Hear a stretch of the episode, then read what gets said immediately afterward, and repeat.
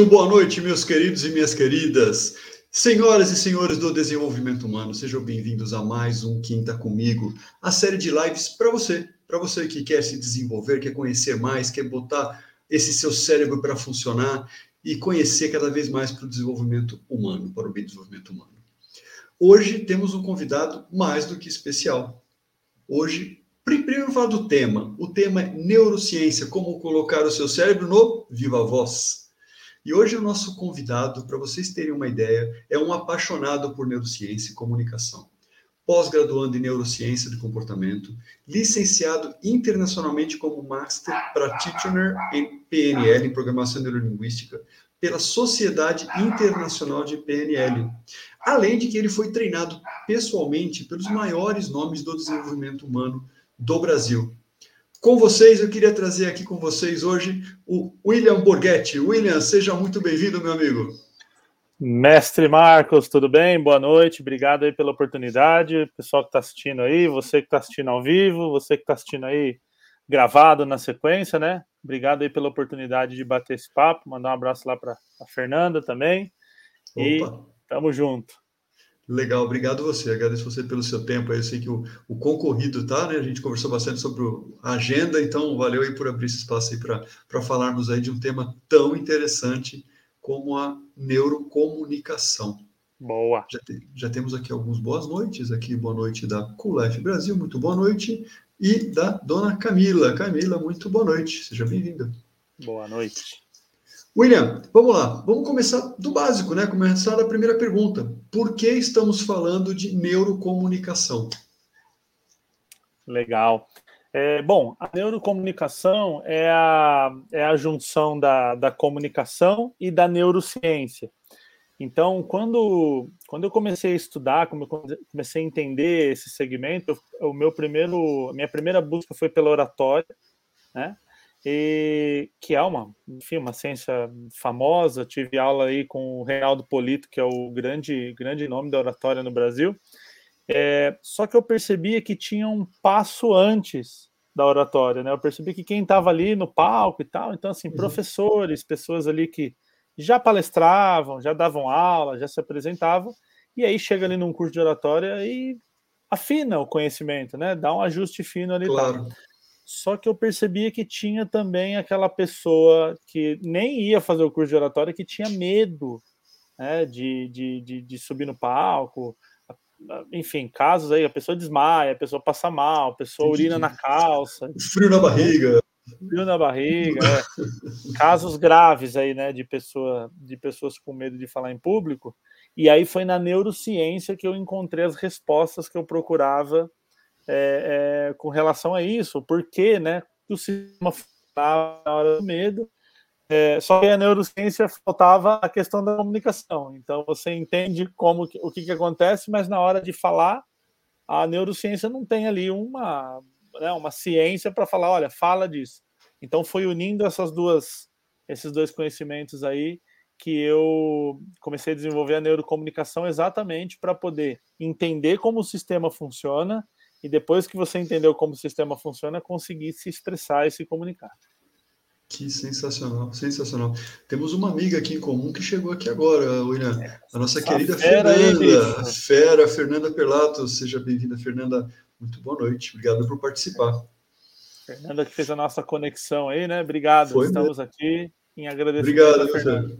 Sempre conhecendo pessoas interessantes. E, e diz uma coisa, William uma boa comunicação, ela ela pode ser criada, pode ser aprendida, ou só aqueles caras mais extrovertidos que, que, que, que falam bem ou que se dão bem? Falando nisso, Legal. sempre tem um friozinho na barriga, tá? Sempre tem aquelas borboletas no estômago, tá? Depois você me fala o que, que pode ser, hein? É, eu, eu costumo dizer, Marcos, o seguinte: se um dia você for fazer uma apresentação, for fazer uma live e não sentir nervosismo, não der frio na barriga, não der ansiedade, corre para o hospital que o sistema parou. Né? O sistema é feito para ativar. Né? Tá certo. Eu eu tô, com a, mão suando, friozinho na barriga, absolutamente normal, né? com a diferença que a gente aprende a ter, a, a ter uma visão do, do, do, do que a gente está fazendo aqui, do propósito. Né? O sistema ele vai entrar num negócio de, pô, toma cuidado, o que é importante, né? Senão eu entro aqui meio, ah, qualquer coisa que eu falar ali para esse cara aí tá bom. E o que não é legal. Então, claro. esse nervosismo, essa coisa do tipo, presta atenção, entra com cuidado, é, é até saudável. Né? Então, o dia que você entrar aí e não acontecer nada, toma cuidado que o sistema, o sistema parou. Com relação à sua pergunta, eu, eu, eu sempre gosto de dizer o seguinte: a palavra comunicação ela vem do latim comunicatio, que quer dizer tornar comum e também pode ser traduzida como o ato de partilhar. Então, quando eu torno comum algo que eu sei, então eu sei e eu falo de uma forma que você agora também sabe. Então eu tornei comum. Então, se comunicar bem não é falar bonito, não é rebuscar as palavras, não é fazer aquela tonalidade assim de locutor, de, de né, radialista. Então. Isso. Então, o que, o que, que é a boa comunicação? É eu conseguir ser simples a ponto de explicar coisas de, em que eu, no, no caso da neurociência, no caso da comunicação, são ali um, um, artigo científico na qual eu sou especialista, eu consegui levar para a pessoa que não é especialista e ela compreender.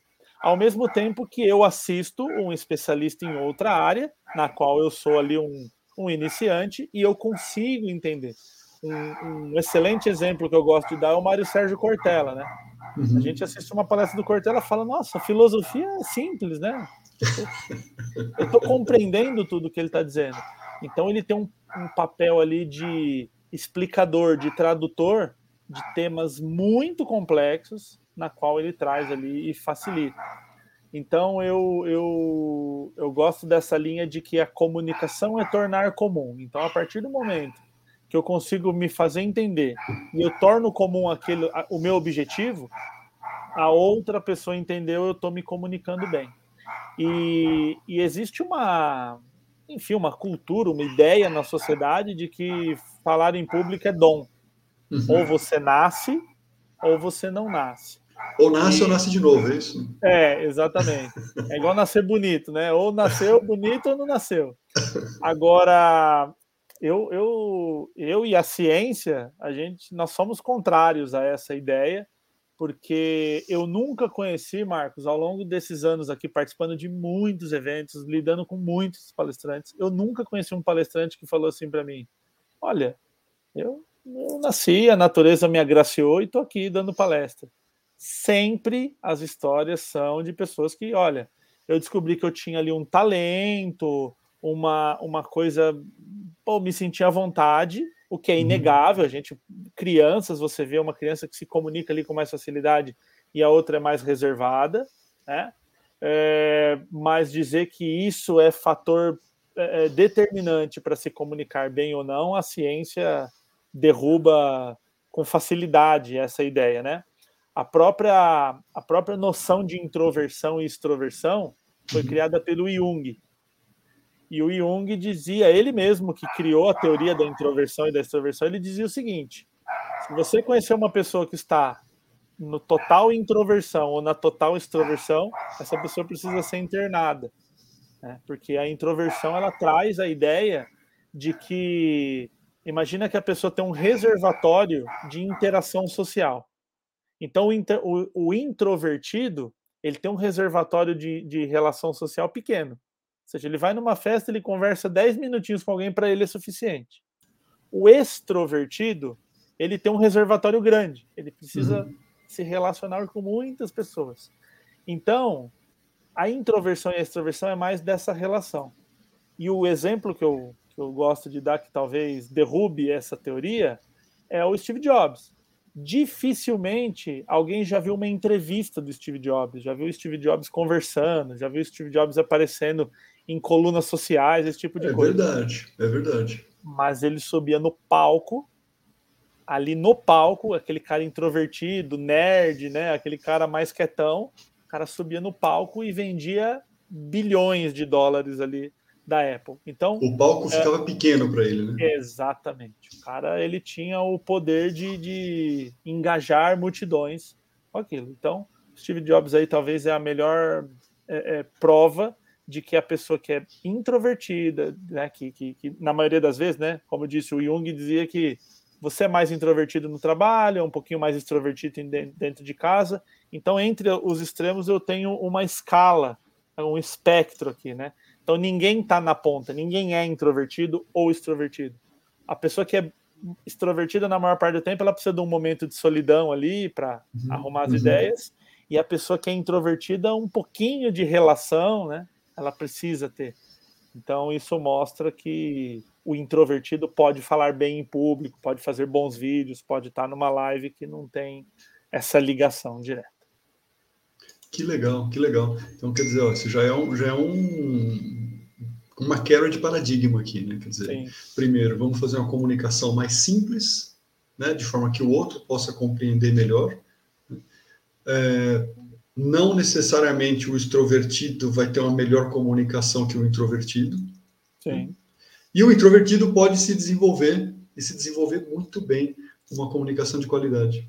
Com certeza. É, você falou de, por exemplo, falar fácil e difícil. Eu gosto de dar um exemplo político. Quero pedir que você está em casa não arremesse cadeira no computador. É, é só um exemplo de política técnico de comunicação. E não saia ah, do Quinta Comigo, espera que isso, tem mais coisa. Não, fica tranquilo, não vá embora. É, a gente poder falar, porque falar de política ultimamente é um, é um desafio.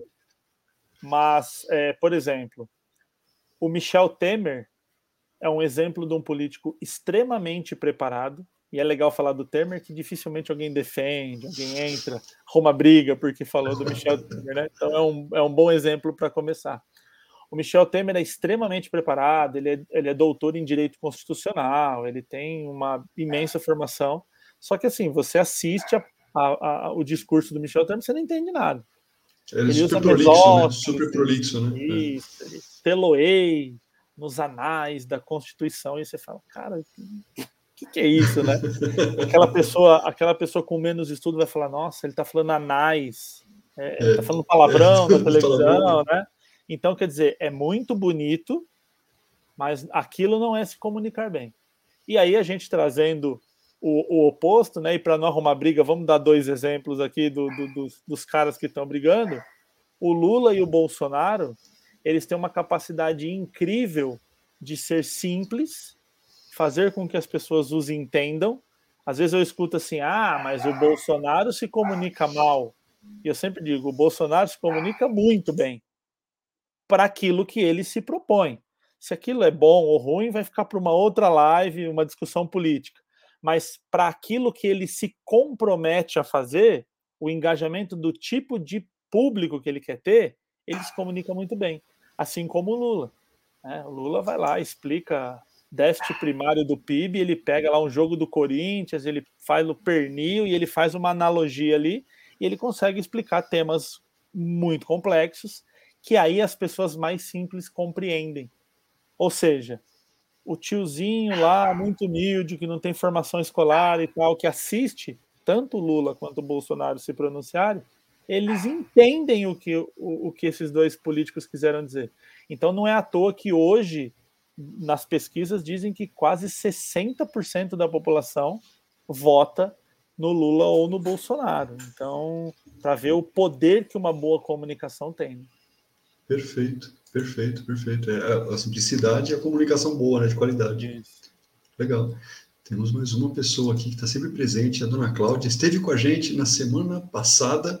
Uma baita live, William? Muito bacana, viu? Falando legal, sobre, legal. Boa noite, Cláudia. Obrigado pela participação. Seja bem-vinda, Cláudia.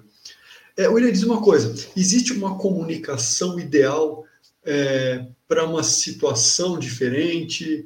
É, ou para um momento diferente daquela pessoa, por exemplo, a pessoa dando uma palestra, ela tem que ter um determinado estilo, se ela está vendendo, ela tem um outro estilo.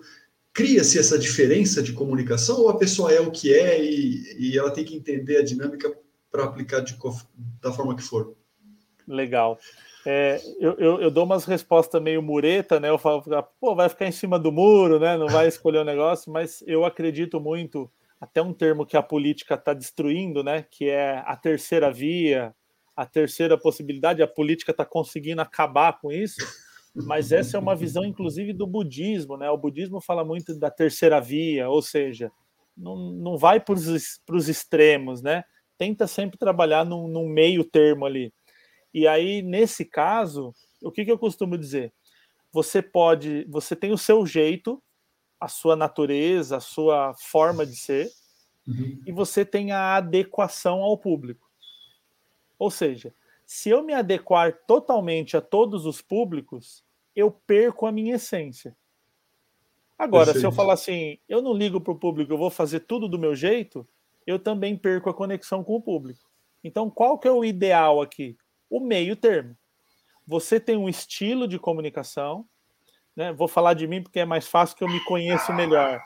Eu sou alguém que, por exemplo, para eu explicar alguma coisa, eu gosto de fazer brincadeira, de fazer uma piada, de, de, de uma coisa mais alegre, uma coisa mais leve, né? Então, legal, eu não posso abrir mão disso, de fazer uma piada, de fazer uma brincadeira, de né, entreter ali as pessoas e, oh, que nem eu falei, eu vou, vou falar de político, não joga cadeira, essa coisa toda. Então, eu me sinto mais à vontade e consigo me expressar melhor quando eu faço de uma forma leve. Então, eu respeito isso em mim. Mas, por exemplo, eu dou aula numa escola de freiras. Então, estou lá dando aula para a galera jovem e as, as freiras estão ali, às vezes, assistindo a aula, acompanhando. Não é de bom tom eu fazer uma piada sexual, por exemplo. Porque tem crianças e tem freiras, ali não, não cabe uma piada sexual. Agora, quando eu dou aula na faculdade, para a galera de 18 a 20 anos, o palavrão, por exemplo, ele é ele conecta. Linguagem adulta, né? Até a linguagem adulta, entre aspas. Né? Eu entro ali, falo um palavrão, dou um exemplo, e aí eu vou dar um exemplo, eu falo assim, ah, sei lá, maconha, e não sei o quê, e aí os caras, é, que legal. Então, assim, você conecta. E aí eu vou na OAB, dar palestra para um monte de advogadão de formado. Não é de bom tom eu fazer piada de maconha no, no, na OAB. Então, eu sempre vou brincar, eu sempre vou ter um estilo leve, tranquilo. Só que eu vou dando roupagens diferentes à minha comunicação para que ela se adapte àquele público. Né? Então, eu, eu, eu preciso ter esse meio do caminho. Não perder a minha essência, mas também não desconsiderar quem está do outro lado ouvindo. Claro. E fica até estranho, né, William? Por exemplo, vou falar de mim agora, por exemplo. É, é, o, o, meu desafio, às vezes, é... não, para mim não é natural usar palavras rebuscadas. Não é natural, não é mais natural. Uhum. Se, se, a minha esposa me encontra falando de palavras rebuscadas, ela fala assim, então, tem alguma coisa tá estranha em você, né? É, é. Minha filha, pai, você tá bem? Sei lá, alguma coisa assim, né? Mas, então não é meu natural. Mesmo que eu vá num ambiente que exija um certo formalismo, é o que você falou bem. Então, por exemplo, eu tento adaptar minha comunicação, mas se eu for tentar forçar para trazer alguma coisa muito rebuscada, é capaz de eu me perder. Isso. Até, até porque tem um, tem um livro, inclusive, que a galera do desenvolvimento humano aí, eu indico fortemente o livro, o livro do Daniel Kahneman, que é o rápido e devagar, duas formas de pensar, né? O Kahneman, ele é um cara espetacular, ele ganhou, ele é psicólogo e ganhou um prêmio Nobel em economia.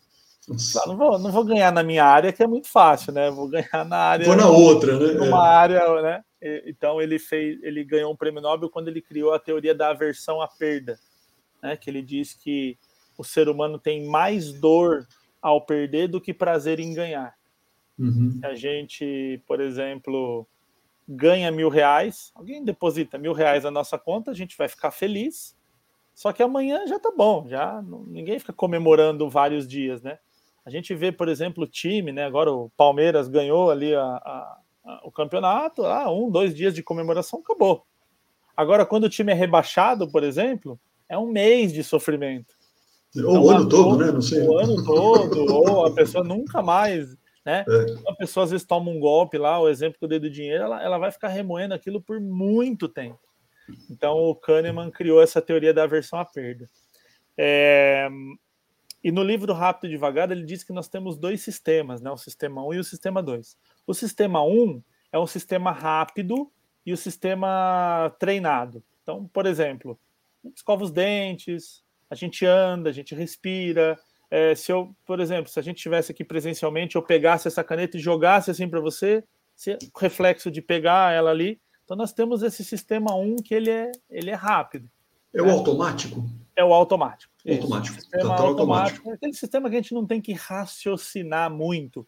Por Quer exemplo, dizer, vai andar, de, mastigar. vai andar de bicicleta, vai dirigir um carro, escovar o dente, alguma Você vai assim. mastigar, você não precisa ficar raciocinando sobre aquilo ali, você simplesmente mastiga, né?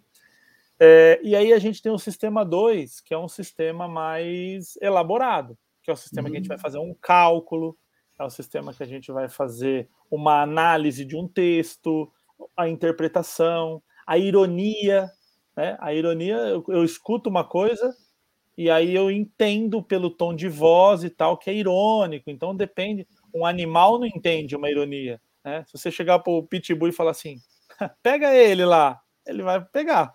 É. Ele não vai achar assim, ah, ele está brincando, é irônico o que ele está dizendo, né? O animal ele não vai ter essa essa percepção, por isso que é, um, é uma é uma cognição fina o sistema 2.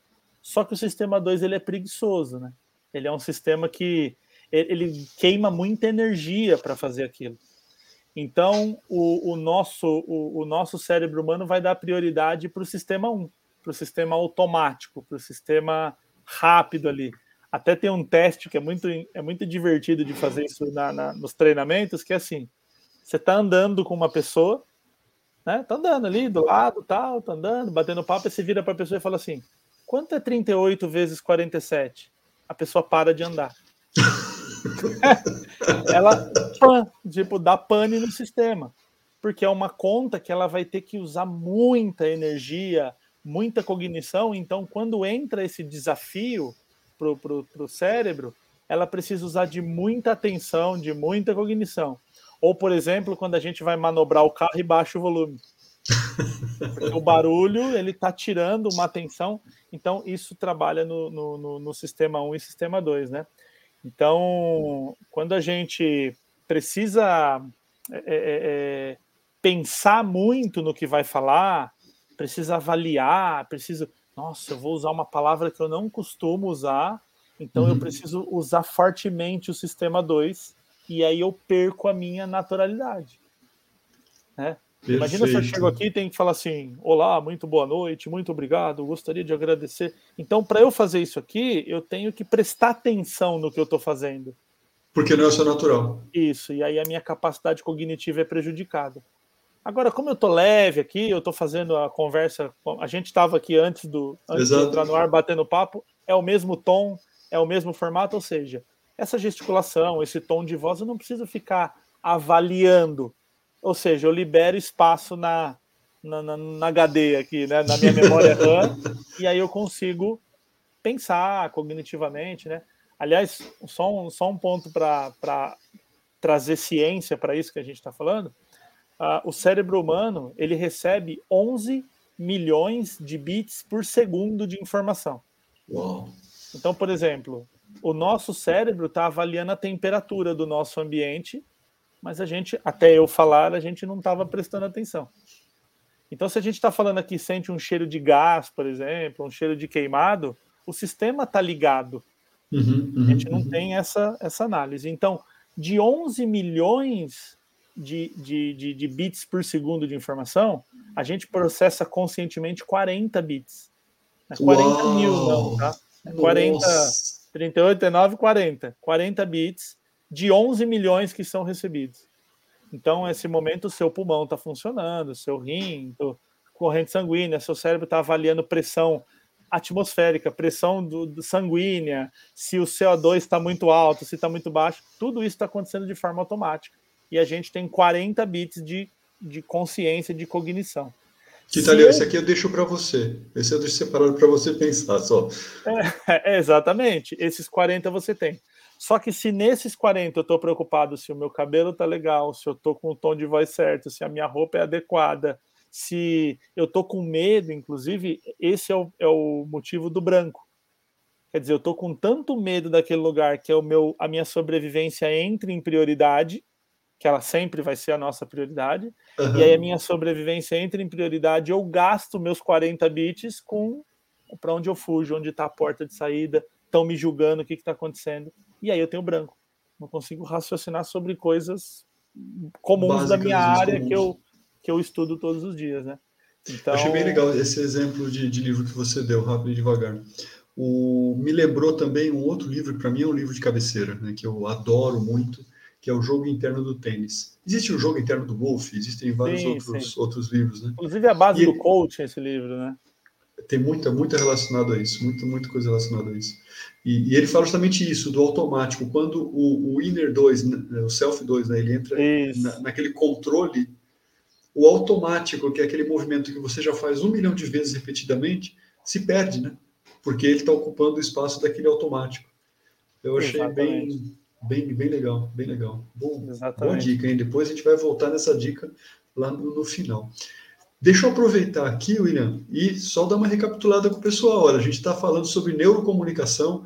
Como, como é que é, William? Como colocar o seu cérebro no Viva Voz? Isso, está tudo aqui dentro, né? Como que a gente consegue trazer para as pessoas que estão do lado de fora.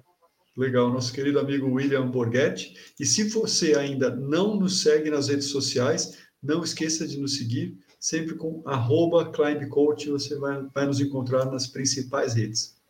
E William, eu vou aproveitar aqui e já vou dar um spoiler. Não Manda. só nas principais redes, como hoje também temos o nosso podcast no Spotify. Então, todas as lives do Quinta Comigo, mais de 30 horas de áudio disponíveis no podcast da Climb no Spotify. Se você não tem tempo para assistir o vídeo, quer dar uma corridinha, uma caminhada, que o William comentou que gosta de caminhar. Isso. E, Bom para lavar louça. Lavar Bom para lavar louça põe Isso. a caixinha no alto ali, já vai, vai escutando. Excelente, excelente. Muito bom, uma honra estar aqui no dia do anúncio, né? Então, parabéns aí por mais essa, mais esse degrau. Poxa, não tinha como fazer diferente no dia da, da, da live da comunicação, né? Muito Poxa. bom. William, olha, temos aqui um comentário da Fernanda nossa querida Fernanda, muitas pessoas relatam a dificuldade de falar e apresentar para pessoas com figuras de poder, de posição, vamos chamar assim, né? Um CEO, uma liderança sênior, por aí vai, devido ao nervosismo, né? dá o nervosismo. Né? Eu mesma já tive isso no passado. O branco aparece, aquele vazio ele aparece. Exatamente. Corrobora com o que você trouxe, né? Eu até até para fazer uma explicação mais técnica, a gente tem uma área bem aqui no centro do nosso cérebro, né? O cérebro está aqui. Eu, deixa eu aumentar você aqui, peraí. O outro pedaço do meu cérebro ele está ro... ele tá rodando por aqui, eu não sei onde ele está. Mas imagina que a gente está olhando de frente aqui, né? Faz o corte uhum. sagital aqui, e aí pega aqui no meio. Bem essa área central aqui, como se fosse um carocinho, a gente tem uma área chamada tálamo. Uh, o tálamo tem inúmeras funções, mas uma das funções que ele tem é de dar significado para as coisas. Né? Então eu sempre digo assim, por exemplo, você está numa sala, tem 10 pessoas, entra um rato na sala. Uma pessoa sobe na cadeira de medo, a outra fala, ah, tá, tá, tá, o rato tem mais o que fazer, e alguma pessoa vai lá e avança, e corre atrás do rato, etc. O rato é o mesmo para todo mundo. A diferença é que cada um tem uma interpretação daquilo ali. Então, o que eu vou falar aqui parece meio papo de maluco, mas é, é ciência, né? A nossa vida, ela é uma eterna interpretação. Né? O que, que as coisas que estão acontecendo significam para a gente de acordo com a nossa vivência, de acordo com a nossa memória. Às vezes eu vejo duas pessoas discutindo, sei lá, é, porte de arma, deve ter ou não deve ter? Né? E aí você vê aquelas discussões, aborto, é, legalização de droga, a gente vê pessoal se matando. E aí você começa a perceber que assim, esse cara que defende, ele tá certo. E o cara que, que, que é contra, ele tá certo também. Também tá certo, exato. E aí você pega a vivência. Então, por exemplo, sei lá, arma. A pessoa que mora num lugar que tem muito assalto, tem muita violência, ela tá. Para ela faz sentido ter uma arma. Agora, outra pessoa que mora num lugar que tem uma segurança legal, pública, que ele não tem necessidade, ele tá certo também achar que aquilo não existe. Então, as discussões acabam tendo essa, esse tipo de problema em que tá, tá, tá todo mundo certo de acordo com a tua própria vivência, né? E quem dá essa interpretação é o tálamo. E onde que o tálamo entra nessa questão que a, que a Fernanda levantou aqui para gente? Eu olho para o meu superior como alguém muito especial, uma pessoa de outro planeta, uma pessoa que tem todo o poder, uma pessoa que não, não tem medo, uma pessoa que vai me julgar, que, que uma palavra que eu errar ali ela vai me, me, me castigar. E isso, às vezes, está muito ligado com, por exemplo, pessoas que tiveram pais muito rígidos.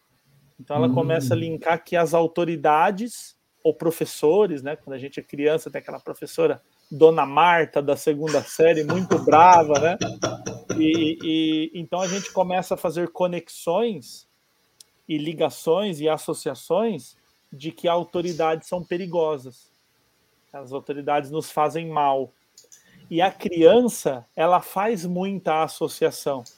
Se você pegar uma criança e falar assim para ela, vamos na casa da, do amigo aqui, do, do papai lá, o João. Aí a criança normalmente fala: Ah, o João que tem um cachorro. O João que tem uma piscina. Ela associa. Uhum. Associa. E aí tem um processo na neurociência que chama respostas infantis desatualizadas. Ou seja, a gente não é mais criança, mas a gente continua dando a mesma resposta. É? Ou seja, autoridades são perigosas. É, um exemplo fácil de enxergar num, numa coisa muito grave, mas é fácil da gente enxergar. Meninas que sofreram abuso sexual na infância têm dificuldade de se relacionar na fase adulta. Não é a mesma pessoa, não é o mesmo cenário, isso já passou, mas o processo de análise do toque, por exemplo, quando ela é tocada, ela lembra que a, quando ela foi tocada lá atrás foi uma coisa negativa e ela gravou aquilo voltando naquilo que eu falei lá no começo, instinto de sobrevivência, seu cérebro tem uma prioridade e prioridade não tem plural, né? Não dá para ter duas. Prioridade do teu cérebro é te manter vivo, sobrevivência. Então, quando acontece algo que vai contra a sobrevivência, ele grava e fala: daqui para frente, toda vez que acontecer isso, tome essa atitude. Então, a gente tem a atitude de fugir, de ter medo da autoridade, por exemplo, na pergunta da Fernanda. Então, quando eu me deparo com o meu chefe, o meu sistema fala assim: hum, a autoridade é perigoso. Cuidado uhum. com o que você fala. Porque quando você falava para o teu pai, teu pai te xingava, tua mãe te chamava de burro, a professora é, te colocava. A dona Marta da segunda A dona série. Marta colocava você de castigo. Então a gente começa a trazer essas associações. E aí o que eu digo sempre, né? O teu chefe, por maior que ele seja, por mais ah, o presidente da empresa e tal, ele é um ser humano que chora no banho, tem ansiedade, tem medo, tem dúvida, como qualquer outra pessoa. Eu tive um caso recente de uma aluna que ela trabalha no Magazine Luiza. E ela foi apresentar um projeto de treinamento para a dona Luísa Trajano. Olha dona que legal, Luiza que é oportunidade, pessoa, né? Imagina. É, uma pessoa espetacular, né? Ela como pessoa, a gente vê ela muito engajada, só que o mito o, o, o, a pessoa, a história em volta, quando ela soube daquilo, ela falou, ela me ligou e falou assim, eu vou pedir a conta. Eu não consigo ir lá na Dona Luísa Trajano apresentar um, um, um projeto. Aí eu falei para ela, vamos fazer o seguinte, já que você vai pedir a conta, vamos pedir a conta em grande estilo. Chega lá e regaça, sobe na mesa, dá o seu show. Você já vai pedir a conta mesmo, pelo menos, né? Já, já sai em grande estilo. E eu falei assim para ela: a dona Luísa Trajano é uma pessoa espetacular, formidável, tem uma das maiores empresas do Brasil, é uma referência como empreendedor, como pessoa. Só que de treinamento ela não entende porra nenhuma. Quem entende de treinamento é você. Então chega lá e mostra para ela o que você sabe. Porque se ela entendesse de treinamento, ela não te contratava, ela mesmo fazia as questões Exato. de treinamento. É? E aí ela falou que apresentou de uma, ela olhava para essas pessoas muito grandes como se fossem estagiários. Foi o formato que ela trabalhou mentalmente. Ela falou: "Eu vou falar igual eu falo para os meus estagiários. Presta atenção aqui, dona dona Luísa, aqui, ó, vai fazer um negócio, tal". E aí ela apresentou dessa forma e ela falou: "Quando eu saí da sala, meu Instagram, os diretores e tal, estavam me seguindo no Instagram. Que legal. Me procuraram e foi uma coisa muito legal, me deu muitos pontos lá dentro. Então, você vê, é tudo interpretação. Só porque ela que... personificou diferente no momento da, da apresentação. Que aí o tálamo faz esse trabalho. Se eu falo minha interpretação é diferente disso aqui, aí eu, eu, eu, eu mudo a minha visão, né? O T. Harvey Iker, lá do Segredos da Mente Milionária, ele diz lá: o pensamento gera sentimento que gera comportamento. Então, se eu penso, né, você que está em casa, pensa, por exemplo, a pessoa que você mais ama sendo atropelada. Ai, que coisa horrível de se pensar. Isso não aconteceu, eu, eu só inventei uma história, mas olha como eu tenho a capacidade de te fazer se sentir mal, se eu quiser. Exato. Que é o que o filme faz, né? O Jason mete a serra elétrica no meio do cara lá, a gente fala, nossa, é um ator, não tem Jason, não tem essas coisas, não existem. Que é um boneco, gente, sei lá, mas, mas a gente imagina a gente como se fosse. conecta com aquilo, né? A gente não sabe muita diferença. O melhor exemplo que eu gosto de dar é masturbação, né? Aquilo não está acontecendo de verdade e o corpo reage à mente como se aquilo fosse verdade, chegando inclusive no orgasmo como se aquilo realmente estivesse acontecendo. E tudo não passa de uma fábula, de uma imaginação, para você ver o poder que o cérebro tem em criar cenários e sentir cenários. Só que a partir do momento que eu sinto esse cenário, eu me comporto de acordo com o meu pensamento. Então, claro. meu chefe é um maldoso, eu sinto medo e me comporto com a tentativa de fuga. E aí eu fico assim, eu tenho que acabar logo, eu tenho que ir embora, eu tenho que sair daqui. Nossa, que horrível. Agora, e fica ruim, é a combinação pior isso. que poderia acontecer, né? E tudo partiu do pensamento.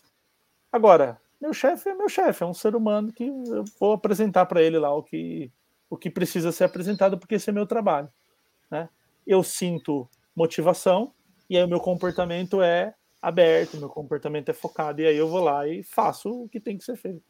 Sensacional, sensacional, muito legal. Temos aqui um comentário, o Silvio até comentou, excelente, parabéns pela live. Obrigado, Silvio. Seja Boa, Silvio, obrigado.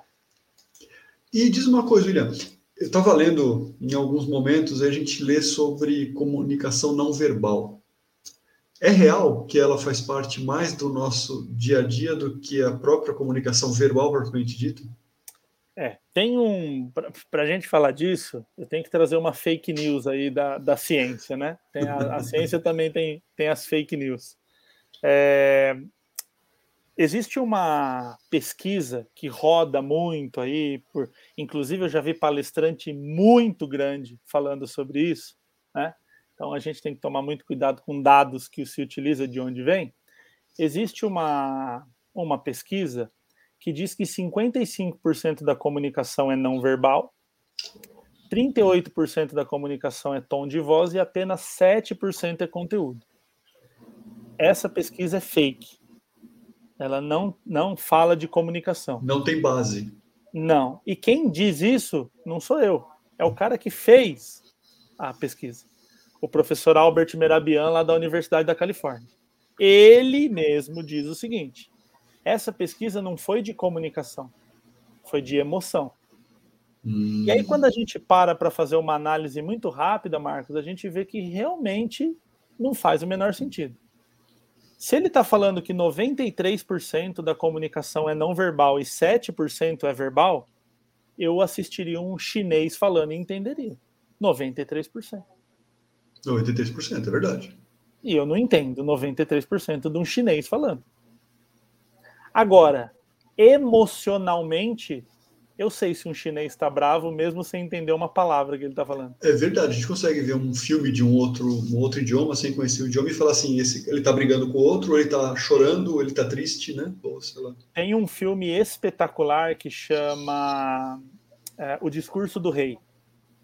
Que Fantástico. mostra é, o pai né, da Rainha Elizabeth, que era gago, precisava fazer ali os discursos na Segunda Guerra Mundial, e ele contrata um, Aliás, muita gente me manda esse filme e fala: pô, assisti o filme, lembrei de você, que o cara é meio doidão, ensinando a pessoa a falar em público e tal. Muita gente me manda aquele filme. E tem uma parte no filme que o Hitler está fazendo um discurso na Segunda Guerra e tá o, o, o, o George, o rei George, junto com a, com a Margaret e com a Elizabeth, né, as, as irmãs, que vem a ser a, a atual Rainha Elizabeth, e ela fala assim: pai, o que, que ele está falando? Porque o Hitler está fazendo um discurso em alemão. E ela fala assim, pai, o que, que ele está falando? Aí o pai fala assim, eu não sei o que ele está falando, mas ele tem muita convicção. Né? Ou seja, eu tá sei que, que o Hitler tem muita convicção no que ele está falando. Eu não faço ideia do que ele está dizendo. Então, O Albert Merabian, lá, o professor da Universidade da Califórnia, ele diz que esse, esse, esse, essa pesquisa ela foi uma pesquisa relacionada a emoções. Então, Perfeito. quando a gente diz que as emoções são expressadas 93% por tom de voz e por é, gestos, comunicação né? não verbal, por gestos, legal. Se eu chegar e falar assim para você, fala aí, Marcos, e falar, fala, Marcos, eu estou falando a mesma coisa, só que você sabe que são tons diferentes e que eu estou comunicando emoções diferentes.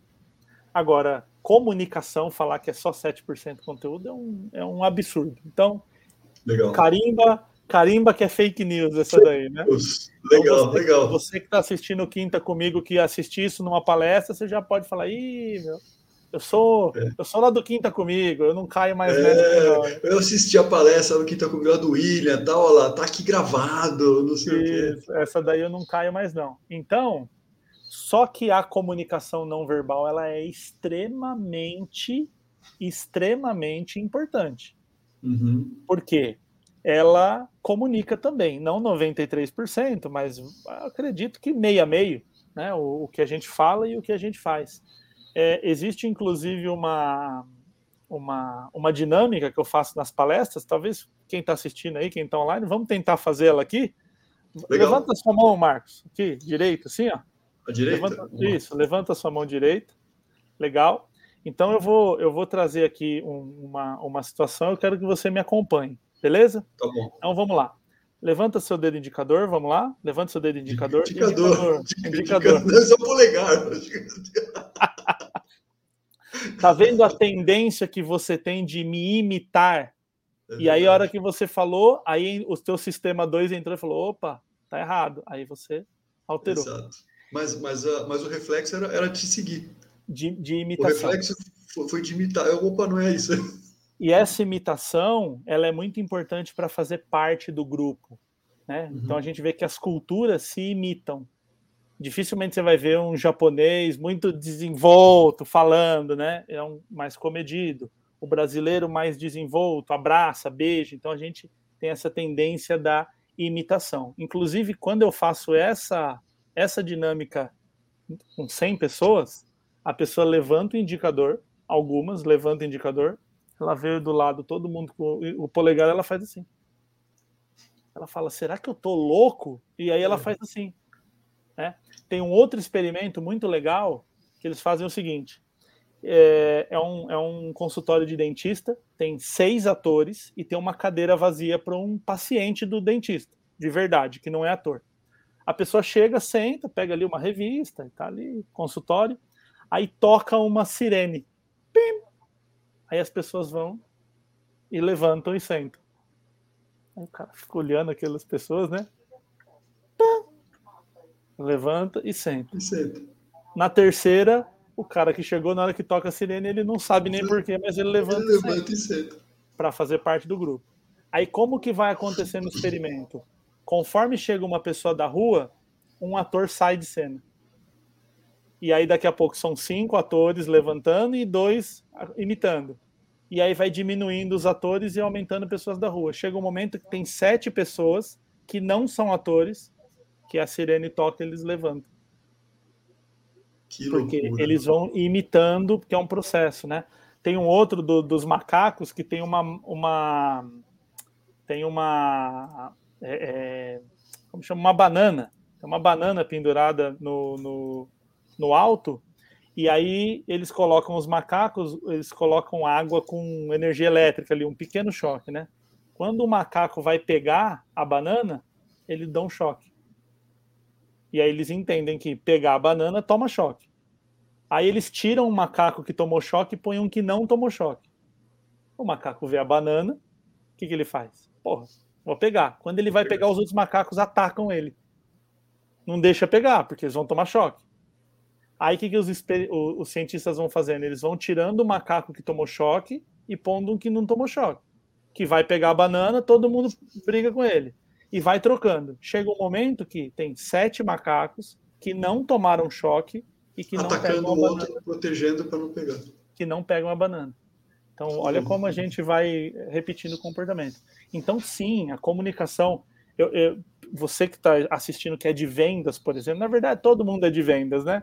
Uma coisa que a gente costuma fazer assim, ó, compra meu produto, compra meu produto e tô negando, né? O meu corpo está dizendo, não compra não, esse produto não é bom. Ou se a gente chega aqui e fala assim, nossa, Marcos, cara, tô muito feliz de estar aqui, cara. Sim, nossa, tô numa motivação, numa alegria. vibe aqui, né?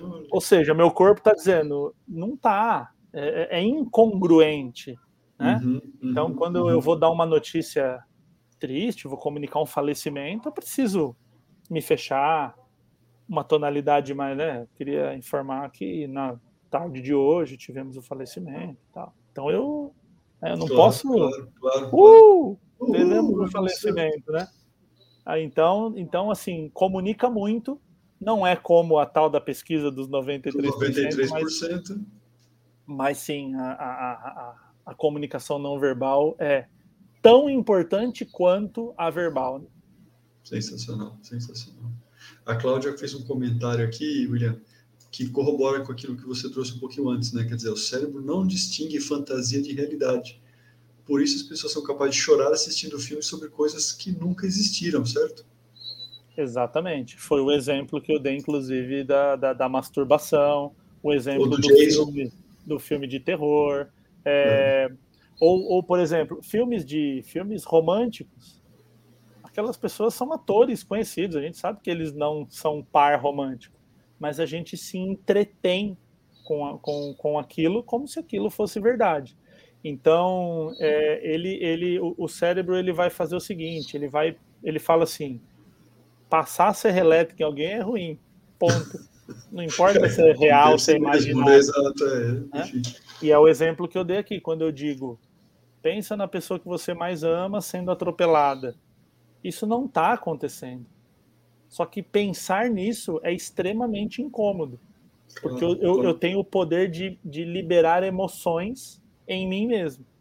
Então, olha o poder que tem um pensamento negativo. O Vassa, vou chegar na apresentação e vão rir de mim, vou perder a minha credibilidade, vão me jogar tomate. O cérebro fala: tá bom, eu só vou fazer o que você está me mandando. O que, que, que significa levar tomate, perder credibilidade, ser rejeitado? Problema. Toma cortisol, adrenalina, noradrenalina e fica naquele estado de, de loucura. Agora, pô, Vou lá fazer uma live com o Marcão e o Quinta comigo, o pessoal parou assistindo. Vou lá, vou dar o meu melhor, vou entregar o que eu sei e espero que seja muito bom e vou fazer o que, o que dá. Vou fazer o que dá. E tá sendo mal. fala, beleza, bora lá então. Então segue o baile. E aí a gente vai liberar dopamina, a gente vai liberar serotonina. Dopamina que não é o hormônio do prazer, se quiser pegar um gancho uma hora disso. Outra fake Legal. news, né? Que dopamina é o hormônio do prazer. Acho que nós vamos ter que falar muito ainda sobre, sobre todos esses temas. Diz uma coisa, William. É, muitos dos profissionais que assistem o Quinta Comigo são coaches, são mentores tal, e tem que lidar tanto ele para comunicar, para se comunicar bem, para ter uma boa comunicação, é, levando em consideração todos esses pontos que a gente falou, como também apoiar o cliente dele, né? Apoiar um mentir ou um coach e tal. Você tem alguma dica que poderia dar para esses coaches? Eu sei que, poxa, o tema é super amplo, é, não é algo que você, em, poxa, em 10 minutos vai falar alguma coisa sobre isso e tal, mas o que, que, poderia dar de dica, assim, ou de orientação para os profissionais aí, para poderem para contribuir com o dia a dia deles? Legal. Eu gosto muito, Marcos, do pensamento socrático, né? O Sócrates era o cara chatão, ele falava assim: Você ama sua esposa? Amo. O que, que é o amor? Porra, já, já ferrou, já, já, ferrou, já embolou o meio de campo. E aí, então, essa pergunta para a gente, quando a gente é, tá ali na, na, na, condição de mentor, de coach, nós temos a, a função de, de conduzir o pensamento daquela pessoa. Porque ela muitas vezes ela vem com, aquela, com aquele pensamento de que eu não consigo, eu não sou capaz. E olha, olha que, que, que interessante isso, né? Quando eu vou contra aquele pensamento, então a pessoa fala assim: ah, eu não consigo dar uma palestra. Eu falo: ah, para de besteira, você consegue sim. O que, que essa pessoa faz? Ela se defende. Porque ela me, vê, é, ela me vê como alguém que está indo contra o que ela acredita. Aí eu falo assim: ah, é? Você não consegue fazer? Muito bom. Por quê? Por que, que você não consegue? Ah, porque sei lá, porque as pessoas podem rir de mim, né? Se eu for tal. Eu não estou indo contra, eu só me explica por quê. Você está ah, tentando entender, vão... deixa eu entender um pouquinho mais. As pessoas vão rir de mim, as pessoas vão, né? Entendi. E quantas vezes isso aconteceu? Quantas vezes as pessoas já riram de você? Aí a pessoa começa a se autoanalisar ali. Ela mesma, ah, sei lá, uma vez eu vi um negócio tal, mas qual que é a probabilidade disso? Eu tenho uma aluna que ela estava com muita dificuldade de, de se apresentar, uhum. porque ela estava com sobrepeso e ela acreditava, ela acreditava que o fato dela estar tá com sobrepeso tiraria a credibilidade dela, e ela nem é personal trainer, que talvez até tiraria. Ela é advogada. Então, né? Aí ela, eu falei para ela assim: quantos anos você tem? Ela falou: ah, tenho 45. E você já sofreu bullying alguma vez? Ela falou: já. É por isso que eu tenho medo. Quantos anos você tinha quando você sofreu bullying? Ela falou: sete. Aí eu falei: então quer dizer que você viveu 45 de sete anos você teve bullying e, e eu não sei fazer conta. 38? Isso. 38 você não teve. É, eu não estou dizendo que você está errada, longe de mim. Eu só estou dizendo. Só deixa eu entender um pouquinho. A né? estatística não bate.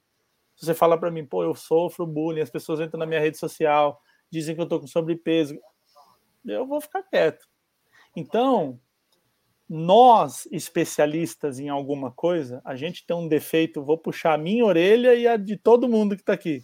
Boa. A gente tem um defeito de achar que nós sabemos como resolver o problema do outro. E a gente não sabe, porque cada ser humano é único. Então eu acredito muito que essa coisa do ouvir com, a, com atenção, né, ouvir com ouvidos atentos, e, e não julgar não falar assim, não, mas você está errado. Não, você está certo. Mas, mas endossa o que você está falando. É, me explica Argumenta. um pouquinho melhor. Deixa eu entender o seu lado, né? Isso, me conta mais. Porque a pessoa chega uma hora que ela se perde na ideia. E uhum. esse se perder, ela não conseguir argumentar, o próprio cérebro dela diz: Isso não faz sentido. Se eu não conseguir argumentar. E aí então, quebra, essa... quebra a corrente, né? Quebra todo Exato. esse caminho. E aí, quando que começa a transformação? Quando ela mesma diz para ela: É, não faz sentido isso. Vou mudar. Isso é, uma, isso é uma bobagem. Nesse momento, a gente entra com a ferramenta técnica, que aí a gente se preparou, estudou, e a gente entra, ó, por que, que você está tendo isso? Porque o cérebro é assim, porque a ferramenta é X, PT... aí é a hora de entrar. Mas enquanto a pessoa. Porque senão eu chego e falo assim: não, Marcos, você vai conseguir. Você é muito bom. Uh! Aquela motivação barata. Você pode até ali, no momento, consciente, falar assim: ah, tudo bem, vai, tô me sentindo. Mas assim, depois você fala assim: aquele cara tá querendo me enrolar. Não tem vazamento, né? Não tem vazamento. Ele não sabe o que eu passo. Ele não sabe o que eu passo. Quantas, quantas vezes eu escuto gente falando assim, chega na mentoria comigo e fala assim, William, eu vejo aí que você atende um monte de gente, vejo lá o pessoal fazendo vídeo, mas o meu caso é diferente.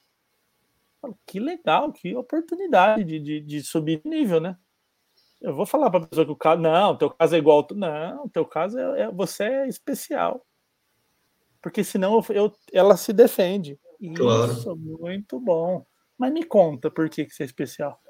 Por que, que o teu caso é. é... é a ciência não consegue responder e ela vai uhum. falando, e aí você vai entrando nesse fluxo de pergunta. Então eu acredito que o nosso papel é muito, é, é, nós somos os perguntadores, né? E aí quando a pessoa expressa e ela vai, daqui a pouco ela começa, ela mesma reflete o que ela tá, ela ouve o que ela fala, né? Então ela fala, mas isso não faz muito sentido, né? É igual esses casos de criança, aconteceu, quando é uma coisa leve, né? Por exemplo, um estupro, uma coisa é, inclusive nós não somos os profissionais para tratar isso, né?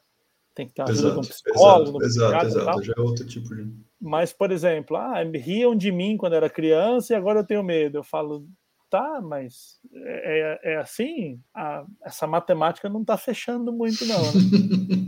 e essa vergonha que a pessoa sente quando ela fala uma coisa que não faz sentido é a vergonha positiva. É a vergonha que faz a gente mudar de, né, mudar de atitude. Claro. Enquanto a gente não Porque sente a... essa vergonha, a gente não muda. Porque aí a própria pessoa muda, né? Ela fala, putz, nossa, que bobagem que eu tô pensando, né? E aí é. muda o foco. Tô com vergonha do que eu tô pensando, então vou mudar. Então não foi a gente que mudou. E ninguém, ninguém muda ninguém. A gente é um condutor. Pensa nisso aqui. O que, que você acha dessa possibilidade aqui? E dessa? E dessa aqui? E aí você vai dando op opções. A hora que a pessoa abraçou e falou, hum, é isso. Aí você pegou no rabo do, do gato ali, aí é hora de. Aí, você, aí pega aquilo que você estudou, a tua técnica, e, e entra forte. Mas enquanto não achar isso, senão a gente fala assim, não, você está errado. Eu que sou um profissional, estou dizendo que você está errado. E tá, todo mundo tá certo, né? Porque tem a coisa da interpretação, da vivência, da história, que, que essa pessoa passou. Eu não posso chegar para uma pessoa que sofreu um abuso sexual na infância e falar, não, isso aí não é nada. Vamos aí, viver a vida. Não, isso não. E, inclusive, o caso que eu tive, o que, que eu falei? Eu falei, olha, você precisa procurar um profissional. Porque isso é uma coisa, um profissional que, que, que trate disso, né? Só que eu quero te dar uma, uma visão sobre esse assunto. O que você passou, passou e não tem o que fazer. Não tem. Se você rir, chorar ou pular, não tem o que fazer. O teu passado tá, tá desenhado. Então, o que, que é legal você fazer? Vai procurar uma terapia para trabalhar isso e pensa o que a sua comunicação poderia ajudar outras meninas a não passarem por isso. Imagina o quanto que você pode prevenir com a tua história. Que ações que as mães podem tomar com, com filhas que para que isso não aconteça. E aí o que, que aconteceu? Naquela hora ela parou e pensou assim: ter passado por isso me dá credibilidade para falar sobre o assunto. Ou seja, o que assustava claro. virou. Virou um centro de confiança para ela. Virou motor. E aí ela começou a fazer palestra, trabalhar em ONG e tal, contando a própria história. E toda vez que a gente conta a nossa própria história, a gente faz uma terapiazinha, né? é, é, mata um pouquinho daquele demônio que fica atormentando a nossa cabeça. Então ela conseguia falar sobre aquilo e ao mesmo tempo ela contribuía. Mães agradecendo, que legal, nossa, eu nunca tinha pensado nisso, a tua visão mudou a minha concepção, hoje eu tenho muito mais cuidado. Então, sei lá, né? A gente não tem como saber, mas quantos males isso foi evitado? É então é a transformação de uma história ruim em galera do coach aí da análise SWOT, né? É pegar a fraqueza e colocar no campo da força. Da fortaleza. É, é, é, é trocar isso daí. Que legal, que legal. Você comentou lá, falando agora sobre dicas de literatura ou, ou alguma coisa que possa contribuir. Você falou do Rápido Devagar, do Daniel Kahneman. Que outros livros você acha, para quem quer se aprofundar um pouco mais no tema, que você recomenda, William? O livro que eu mais. Olha, eu já li uns livros na vida, viu? O livro que eu mais gosto na minha vida inteira, ele deve... ah, tá aqui. Ele sempre tá, ele sempre tá perto. O Sapiens, uma breve história da humanidade. Que legal. Deixa eu botar você aqui mais um zoom aqui. aqui. Sapiens, uma breve história da humanidade. Isso. Do Yuval Noah Harari. Inclusive, o, o, o Harari ele escreveu o Homo Deus e ele tem um outro livro que chama 10 lições para o século 21, algum nome parecido com esse, que é mais ou menos passado, o presente e o futuro. Então ele escreveu três livros aí, uma trilogia. Cara, o Sapiens é o, é o meu livro preferido, assim. Sapiens, ele, ele tem uma... É, é, é, é bem simples de ler, não é necessário ser neurocientista, é um livro, uma leitura boa, é um livro relativamente grande, ele tem aqui, vamos ver, umas 400 páginas de livro. Mas, mas não é, um... pesado. Não, cara, não. É um livro, é um livro maravilhoso. Eu gosto muito do Rápido e Devagar, Duas Formas de Pensar, que já uhum. é um uhum. livro mais denso, mais técnico, não é livro para você ler 50 páginas num dia. Você lê ali três, quatro páginas, pega uma, um, um, um conceito, para, absorve aquilo, porque é um livro denso pra caramba, do Daniel Kahneman.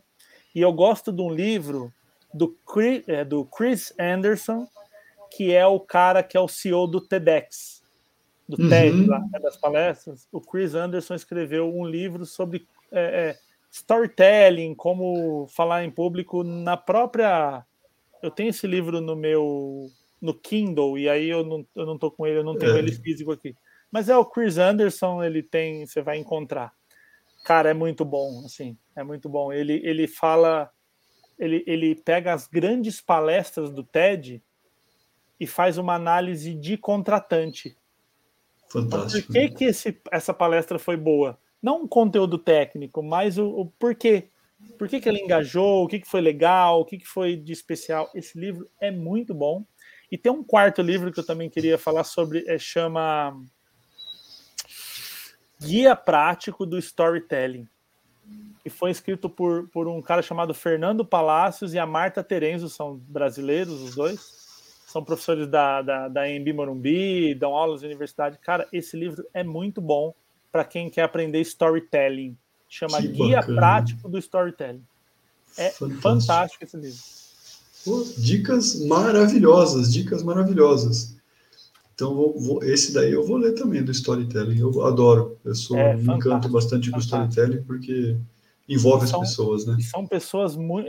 Assim, é um livro muito legal e eu, eu chamei os dois no Instagram, assim, para tipo. Mandei lá uma mensagem, que normalmente a gente manda e fica lá, ninguém responde. Os dois, cara, uma atenção, uma coisa assim, fantástico. Indico muito a história, guia prático do storytelling. Que legal. Pô, cara, vamos fazer uma live então, nós, nós quatro, né? Boa. Chama, envolve eles também, o que você acha? Cara, eles são muito bons, assim. Nossa, vai ser um conteúdo fantástico. Que bacana. William, assim, nosso tempo avançou, a gente vai, vai conversando e a gente vai, vai se perdendo. Olha, temos até alguns feedbacks. Olha, que live incrível, aprendendo muito a dona Camila. A Fernanda colocou aqui, esse livro é sensacional. Não sei de qual livro a Fer falou, mas com certeza foram dos quatro. Né? A Fernanda também é estudiosa bastante. O Domingos deu aqui uma boa noite para a gente. Domingos, seja bem-vindo. Aculife, muito bom, obrigado pela live. William, sou muito grato a você, muito obrigado por você estar aqui. Não sei se você quiser deixar alguma mensagem para o pessoal, mas reforço que você já tem cadeira cativa no Quinta comigo. 2022 estamos aí, hein? Olá, hein? Eu, eu, eu sou arroz de festa, bicho. Não me convida que eu venho. O pessoal me convida por educação, eu apareço lá de verdade. É... Marcão, queria agradecer assim muito o espaço cedido. Foi, foi realmente uma experiência muito bacana, muito leve, do jeito que eu gosto, né? Aquela conversa que a gente vai batendo papo e tal. Agradecer a Fernanda Perlato, que fez aí a nossa, a nossa conexão. É Eu e a Fernanda temos grandes projetos para o ano que vem também, então a gente, uma hora, fazer uma live aqui nós três para a gente Opa, compartilhar fechou. muito sobre essa questão dos recursos humanos aí no, no, no, no Brasil, principalmente, né?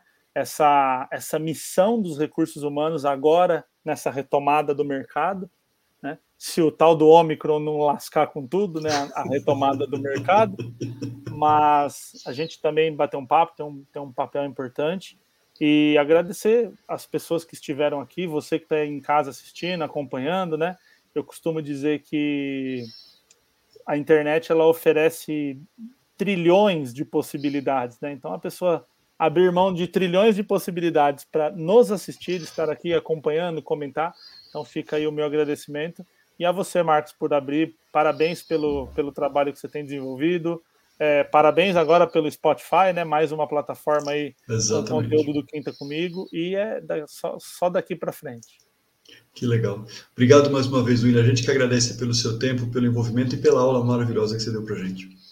Obrigado. Vou falar com o pessoal, depois a gente volta. Beleza. Valeu. Valeu, obrigado. Meus amigos e minhas amigas, sensacional, que aula, né? O William, além de ser um cara fantástico, olha o quanto de conhecimento ele trouxe para a gente hoje. Então, assim, eu queria aproveitar aqui o momento para convidá-lo já para a próxima live. A próxima live vai ser também sensacional. Nós vamos falar sobre soft skills, ou seja, habilidades humanas essenciais para qualquer profissional. E a gente se vê na próxima semana. Espero que todos vocês tenham gostado, que esse conteúdo tenha sido valioso para todos. Até a próxima semana. Tchau!